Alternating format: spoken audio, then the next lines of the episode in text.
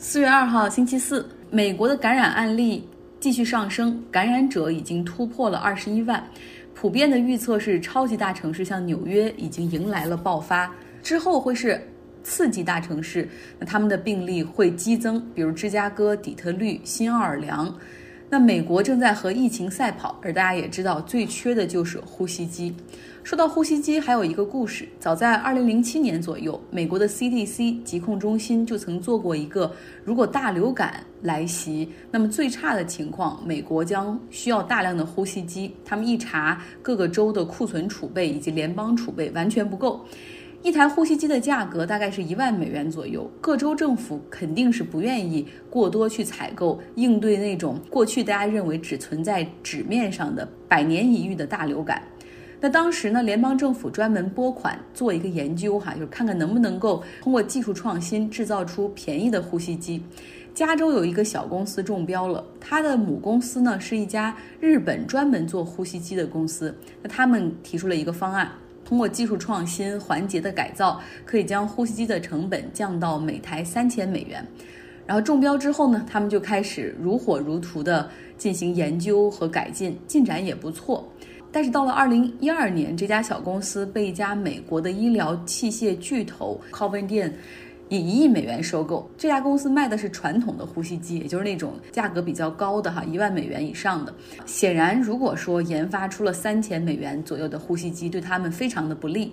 所以他们控股了这家小公司之后，故意放慢研发节奏，而且还跟政府说，你们之前给的一百四十万美元的研发经费不够，需要政府来追加投资才可以，要不然这个项目就得黄。而且他们拖着，迟迟不交研究成果。最终呢，到二零一四年，联邦政府决定终止这个研究项目。所以企业它确实有创新和科技在手，哈，确实也很灵活。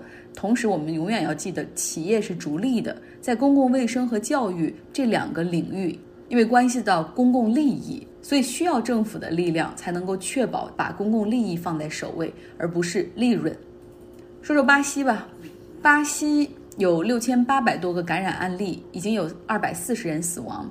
他们的总统博尔索纳罗却依旧认为说，这只不过是一个增强型的流感。上周他说了，除了老年人和有慢性病的人之外，其他人我建议赶紧回去上班。像他在 Twitter 上的留言哈，还说这个居家隔离没有必要啊，就 coronavirus 没有什么太大的危害。如果感染了，就像一场感冒一样，不过如此，不会像媒体渲染的那么严重、那么夸张。Twitter 最终决定把巴西总统的推文删掉，因为他这些话和 WHO 世界卫生组织的推荐完全相反，非常容易误导百姓。但之后呢，这个博尔索纳罗还去电视上发表电视讲话，然后就说都回去上班吧，这个感冒没什么可怕，请大家拿出一些勇气，像士兵上战场一样去对待这场疫情。之前他还说啊，反正人固有一死，这就是生活。巴西目前有二十七个州，只有三个人口比较大的、经济比较大的州，哈，已经宣布全部关闭所有的公共场所，大家都要居家隔离。总统的持续的这种轻视疫情的言论，让很多当地的州政府感觉到在帮倒忙。拥有四千四百万人口的圣保罗州的州长就公开表示说：“请大家不要听总统的胡言乱语，必须待在家中。”而里约所在的州的这个州长，他过去和博尔索纳罗还是关系走得很近哈，但是这一次他也严厉地批评总统，说总统在拿百姓的生命开玩笑。他说：“请以我的命令为准，必须在家隔离。”他另外还说了一番更严厉的话，他说：“总统应该知道他每天说的是什么，他这种不负责任的行为，完全是以后可以被送到海牙国际法庭去受审的。”那么现在呢，就连里约贫民窟里的黑帮和贩毒集团都开始宵禁，同时告诫成员不要外出，而只有巴西总统哈和他的一些亲密幕僚们认为这场疫情无所谓。博尔索纳罗在周日的时候还前往了巴西利亚繁华的商业区去视察，完全不顾巴西卫生部门给出的建议。在现场讲话的时候呢，他再次说：“商业都开门吧，大家都出来消费和工作吧。”他还是对自己的支持者说：“上帝会站在巴西人这边，他会永远保护我们的。另外呢，抗疟疾的药已经可以成功救治 coronavirus 的病毒了。就这一点来说，完全是没有大量数据和案例支持的哈，属于误导。之前呢，在世界首脑中有三个人几乎是不相信世界卫生组织 WHO 的推荐以及发生在其他国家的疫情。那现在这三个人，特朗普已经改口了，从不信这个疫情到改口为他已经早就预言到会是这一场大爆发。英国首相 Boris Johnson 原来是说这个疫情也是增强型流感，最好的对抗疫情的办法就是先得上病。那他现在自己已经得了，他现在也完全转变口径，还给三千万的英国家庭都发信哈，就是说要必须在待在家中，这场疫情比我们想象的更严重。那现在看来，只有博尔索纳罗，他还是这副态度。他身边已经有人得了，他自己两次去检测都呈阴性。这也可能大大的助长了他这种藐视病毒的情绪。巴西甚至有议员提出应该弹劾他，也有另外也有不少针对他的民众抗议正在进行。有人会问：哎，都在家隔离了，怎么进行抗议呢？这是一个好的问题。基本上就是在博尔索纳罗发表电视讲话的时候，百姓们站在自家的阳台上敲锅，哈，用这个铲子不停地去敲锅，以示抗议。博尔索纳罗呢是在二零一九年的一月份宣誓就职总统，一年多来，他和他的三个政客儿子一直努力的在做一件事儿，就是要解除巴西的枪支管制的限制。不论是促进立法，还是在社交媒体上大声疾呼，他们的理念就是：枪是居民保护自己最好的武器。你们不是总抱怨巴西治安不好吗？警察也不给力，那么现在我们就给你拿枪保护自己的机会。另外，他们还总是强调说，自我防卫是人权，要努力学习美国那样把持枪权放到宪法里面。他们的努力让持枪证的审批更加的容易而且快速。巴西的人口超过两亿，它的枪击率。位居全球之首，持枪权从二零零三年开始就受到了限制。那需要提出申请，不仅申请费用非常的高昂，而且批准率也比较低，耗时时间长。想要办这个持枪证的人，需要接受犯罪背景调查，进行心理测试，接受持枪训练。那一旦有了枪支之后，也只能放在家里。在二零零三年的时候，政府还花钱回购了枪支，哈，当时总共有六十五万多的枪支回流。巴西有大量的这种枪支黑市，像黑帮和贩毒集团，他们也有枪支。嗯，博尔索纳罗上任之后呢，他对打猎收藏的许可证的审批率提高了百分之六十八，对自我防卫持枪证的批准率提高了百分之九十八。博尔索纳罗和他的三个儿子，他三个儿子分别一个是参议员，一个是众议员，还有一个是里约州的议员。他们的都在积极的去吸引外国枪支制造商来巴西投资建厂，希望能够实现本地化的生产。他们的他们认为，只有本地化生产才能够让枪支 affordable，就是巴西能够造出人人买得起的枪。这就是巴西总统博尔索纳罗。好，今天有一个彩蛋送给大家，就是本周 Jessica 同学讲了在德国看病的经历，同时他还说他在德国每周的生活费大概是十五到二十欧元，引起了很多人的好奇。德国物价真的这么便宜吗？我们来听 Jessica 的讲述。大家好，我是 Jessica，今天是二零二零年四月一号，又开启了崭新的一个月。今天我的主题是德国费用。上次的节目呢，有人评论。其实个人的消费和地域总体水平是有关系的。我生活在一个德国东部的小城市，这里距离柏林开车两个小时，而这些钱呢，也只是口粮钱，并不包含其他的费用，比如说一些化妆品呀、洗洗发水呀，呃，还有你外出之外出吃饭之类的一些费用是不包括的。通常情况下，每周三呢会去亚超，呃，在这里是越南人开的超市，他们真的很会做生意。在里面呢，可以买到绿叶蔬菜、西红柿、葱姜蒜之类的，还有一些像泰国呀，他们的水果，比如说像上上一周，我就买了一个最少三斤重的木瓜，花了一欧。在这个超市，我一般会花五到六欧。再就是周六晚上的话，会去德国超市，因为周日所有超市都不上班哦。只有火车站那边的一家超市上班，所以说周六的时候会打折。在这里，所有超市牛奶一升装的，然后脂肪率含量是百分之一点五的，都是一个价，零点六五欧。但是每个超市有不同的厂家呀、包装呀，总之会让你有那种，哎，原来你是这家超市买的。呃，在德国，脂肪率含量越高的牛奶价钱就越贵。比如说，百分之十的脂肪量含量呢，就比百分之一点五的要贵一些。生活必需品的话，就是一周两盒牛奶、一条吐司、一盒鸡蛋和鸡肉，或者说一盒香肠。当然，必备的是一袋土豆和洋葱。超市的橘子呀、橙子呀也是很甜的，然后也会配一袋，这样一般会花掉七到九欧。每隔两周或三周会去大超市，我们这里叫 Kaufland，然后采购一批，比如说咖啡呀、茶包呀、绿豆呀、面粉呀之类的。大家有兴趣的话，可以看一下我的这张消费清单。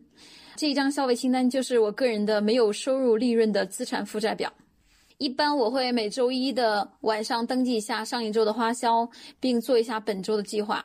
按周做计划的话，有一个好处就是你会知道上个月花多了还是花少了，因为你自己有前几个月的一个平均参数参考值，高的话你就会稍微控制一下。像这样的一张表格的话，我每个月都会做出来一张。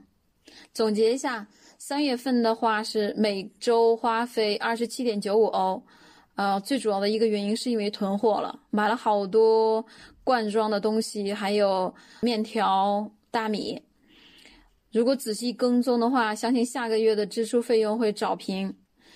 当然，有时也会有一些大宗的消费了，比如说你搬家了，你要去买家居，去延签这个手续费，当时是花了一百欧。还有像上一周生病了，稍微解释一下表格里面的几个费用吧。首先说一下占比最高的，占掉百分之五十以上哈，那就是房租。在德国，房租是分为冷暖租的。冷租的话，就是只是房子的钱，而暖租呢，会包括水电网这样的一个费用。那如果说你去租房的时候，人家告诉你说，哦，这个是冷租，另外一个意思就是告诉你，你要自己去签水电网，然后你要自己去看下面的这个 package，然后包括你的银行账号呀，然后你都要去办理这些手续。而如果人家告诉你说，哦，这是暖租，某种意义上就是说拎包入住吧。还会有一张是公寓的费用记录表，里面会有如何分摊和计算各种像家庭支出一样的费用。大家如果有兴趣，下次我也可以分享一下整套公寓的费用支出和分摊。那第二项呢，就是保险，在德国医疗保险是强制性的，就是你不买你是不能办理签证呀这些手续。移民局的清单上面也会有详细的说明和要求。呃，手机费是用的沃达丰的。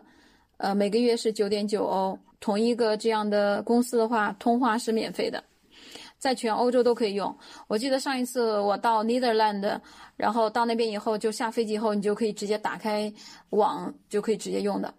还有交通费，呃，交通费的话是半年制的，呃，是你买一次票呢，能用半年。这期间的话，你乘车一定要带上，中间会有时不时的查票，如果查票过来，你要向人家出示一下的。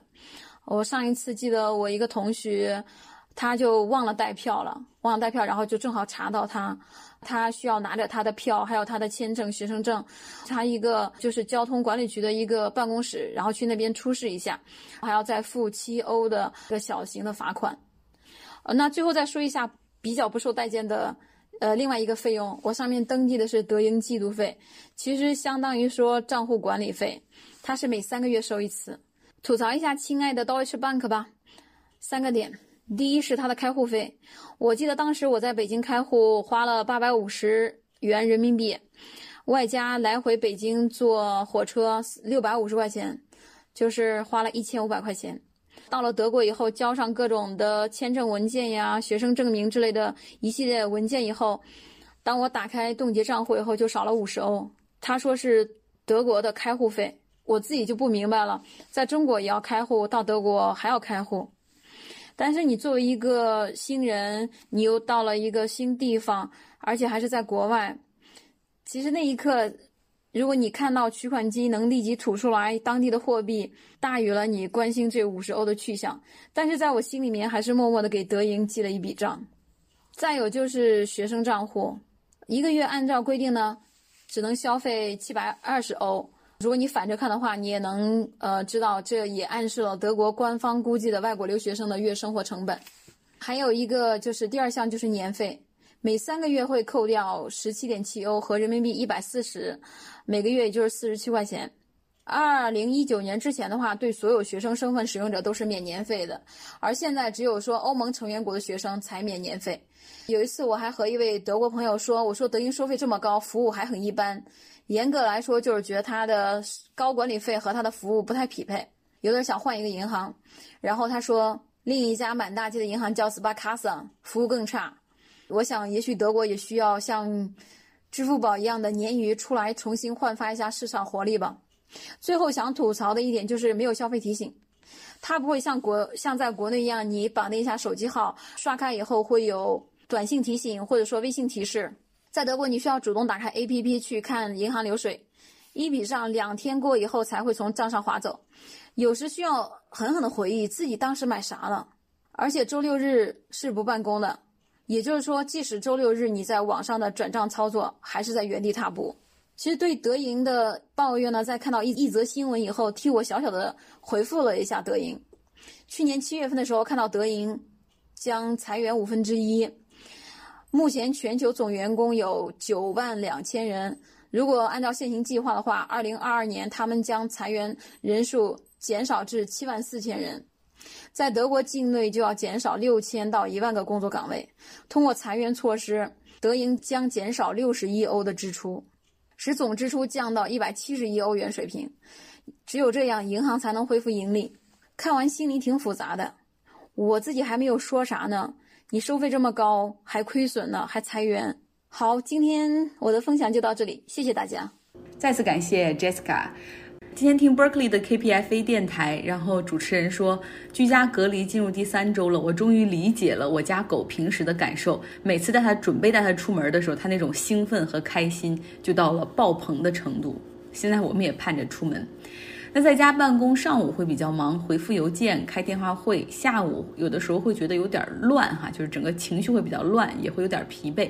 那我的解药就是打开窗，戴上耳塞，听古典音乐，一边工作。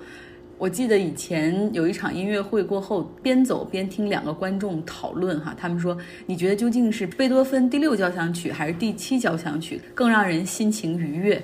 我当时就非常有冲动走过去说，我想和你们交个朋友。那本周给大家留一个作业，就是有空的话可以找出贝多芬第六和第七交响曲出来听一下，说一说你觉得哪一个更让你感到愉悦呢？